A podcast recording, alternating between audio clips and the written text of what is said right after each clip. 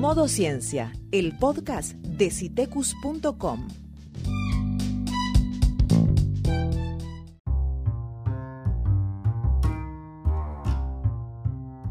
Pone tu smartphone, tablet o computadora en modo ciencia.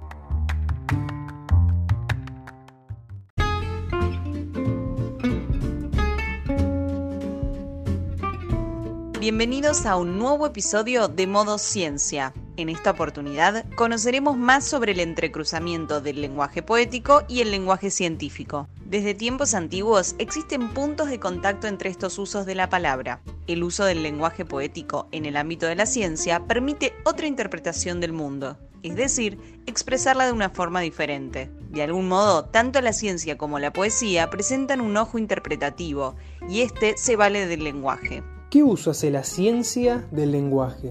¿De qué manera el lenguaje nos permite interpretar y transmitir el conocimiento científico? ¿Qué elementos comparten el lenguaje científico y el lenguaje poético? ¿Qué sería de la ciencia sin el lenguaje? El invitado es Osvaldo Picardo. Es poeta, ensayista, crítico literario, docente e investigador universitario.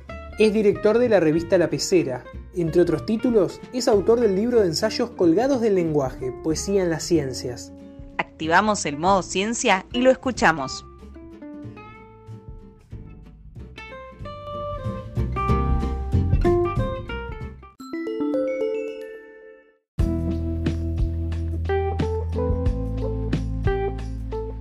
Hay, aunque no lo parezca, entre poesía y ciencia un nuevo diálogo viejo, pero también nuevo, que se fue dando no siempre sin polémicas a lo largo de los siglos. Cualquiera con curiosidad puede rastrearlo. Ya podemos oír esa relación con la poesía en los fragmentos de los presocráticos escritos en hexámetros griegos, son versos. Muchas de sus ideas han sido precursoras de principios científicos, como el de indeterminación y el de complementariedad, entre muchos otros. También podemos rastrearlos en el de Rerum Natura del poeta romano Lucrecio, que sin mencionarlo, como sí lo hicieron el Leucipo, por ejemplo, o Demócrito, sin mencionarlo ya habla del átomo. Para él, toda la diversidad de las cosas naturales se explica por combinaciones de partículas que llama rerum primordia, o semina rerum o corpora prima. En la traducción clásica de Juan Marchena dice Lucrecio eh, en el primero de sus seis cantos, en su libro que hablará de qué principios la naturaleza forma todos los seres, cómo crecen, cómo los alimenta y los deshace después de haber perdido su existencia. Pero sin ir tan lejos, eh, tan atrás en el tiempo, en nuestros días existen muchos otros poetas que son también científicos, como el Premio Nobel de Química de 1981, Roald Hoffman, que publicó un libro de poemas con el extraño nombre de Catalista. Los científicos, dice Hoffman, eh, el químico mm, que ha creado teorías acerca de la simetría orbital de las moléculas, con lo que con esta teoría y con la que gana el premio Nobel de 1981, dice que los científicos y los poetas comparten la necesidad de observar el entorno, concentrar la información en pocos signos. Así habla, por ejemplo, en uno de sus poemas, Tsunami, dice así, un solitón es una singularidad en una onda en movimiento, un borde que se desplaza solo en esa dirección. Filmamos en una ocasión uno que se movía indiferente por una superficie de platino. Los solitones pasan imperturbables unos a través de otros. Tú también eres una onda ni estacionaria ni viajera, ni satisfaces ecuación alguna. Eres una onda que no será sometida al análisis de Fourier. Tú eres una onda. En tus ojos me hundo de buena gana. Científicos y poetas desde siempre hemos estado colgados del lenguaje. Fue el gran poeta chileno Gonzalo Rojas quien citó esta frase cuando recibía el premio Cervantes. Dijo, vivimos colgados del lenguaje y citó a Niel Bohr.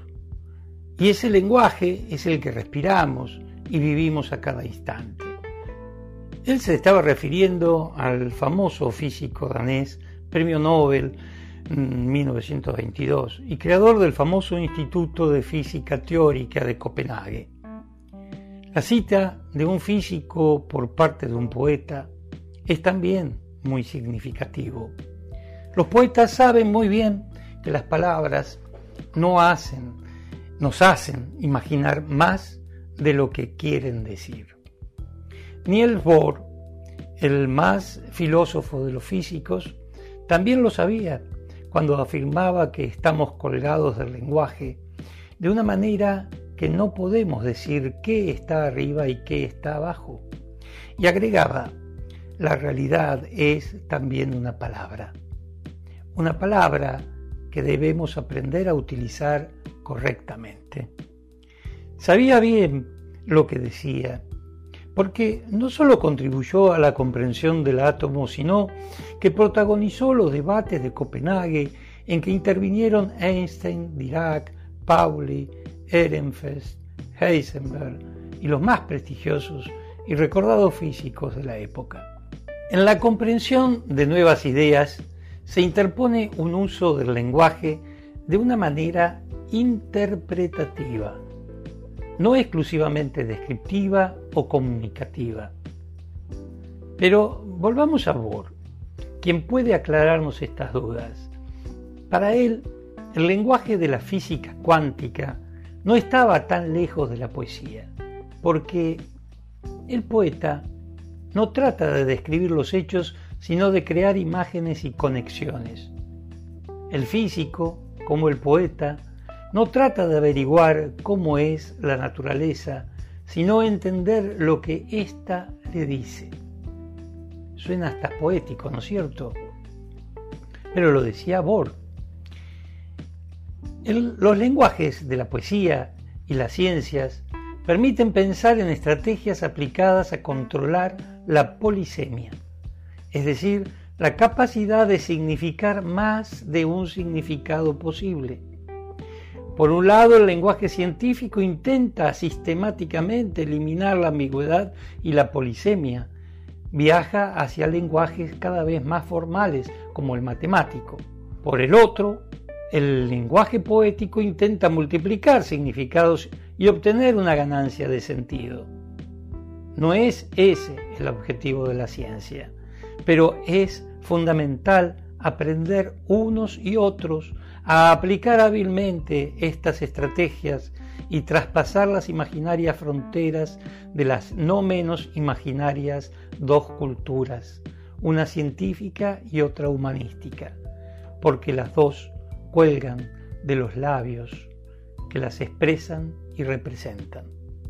¿Qué creemos comúnmente que hacen los científicos con sus investigaciones? ¿Qué creen los estudiantes, por ejemplo? Por lo general se responde, hacen experimentos y descubren cosas nuevas. No se piensa en el lenguaje sino para un uso instrumental, no interpretativo hay una simplificación en que es muy engañosa al no tener en cuenta cuánto valor tiene el lenguaje en relación misma de la prueba y de la idea.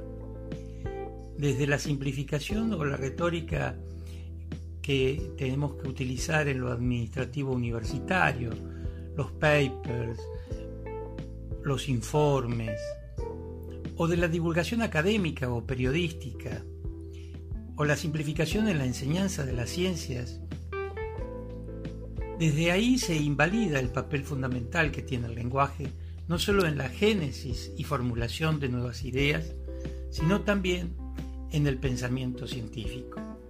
Cuando un científico o investigador, al igual que el poeta, ve algo, algún aspecto del mundo de una forma nueva, habla también acerca de eso de una forma diferente que obliga y demanda a hacer cosas de una manera diferente y nueva.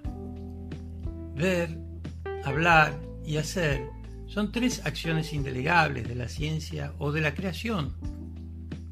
Tampoco en el quehacer del investigador se pueden obviar otras formas que tienen que ver con el uso del lenguaje, como persuadir, escribir, negociar y conseguir apoyos financieros.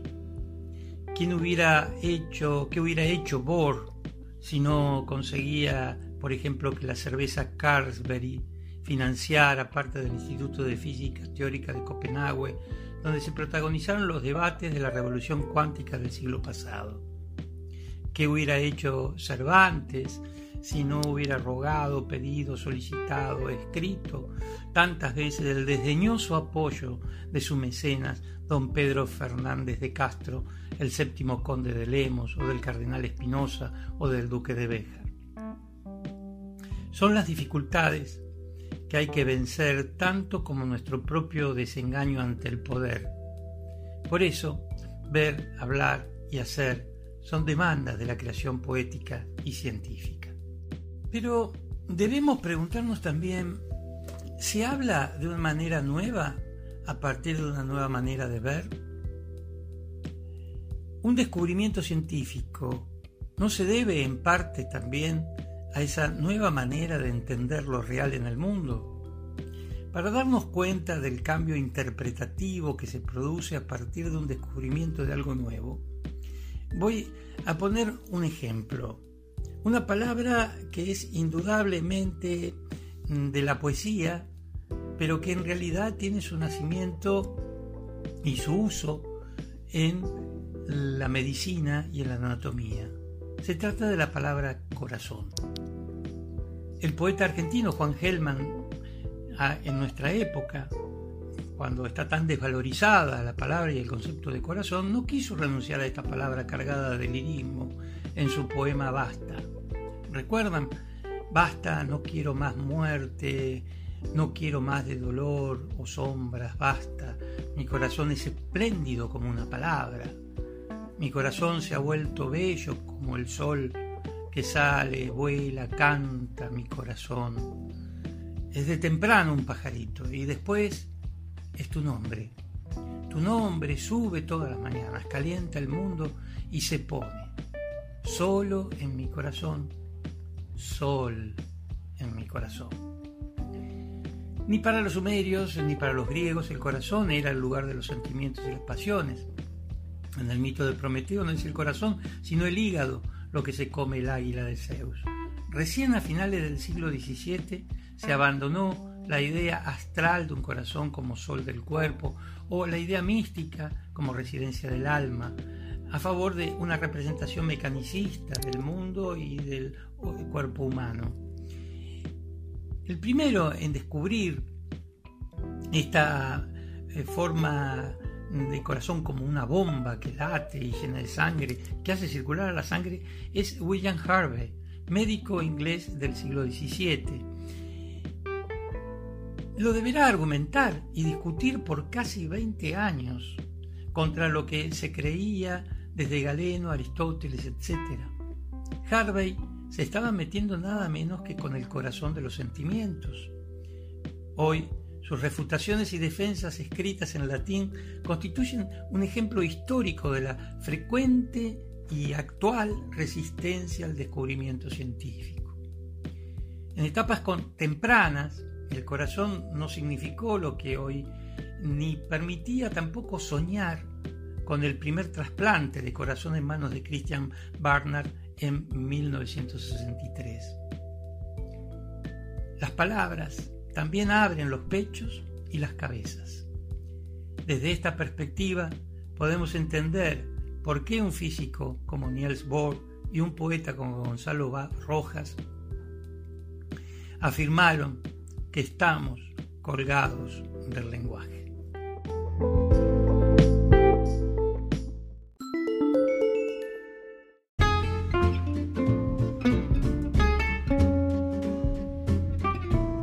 Así pasó otro capítulo de Modo Ciencia. Pueden acceder a más contenidos sobre ciencia, tecnología y sustentabilidad en www.citecus.com. Hasta la próxima.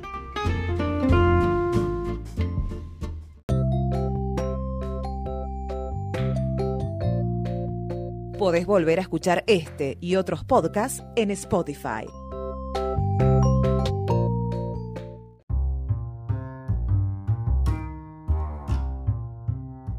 Visítanos en citecus.com. Encontranos en las redes sociales como Citecus OC.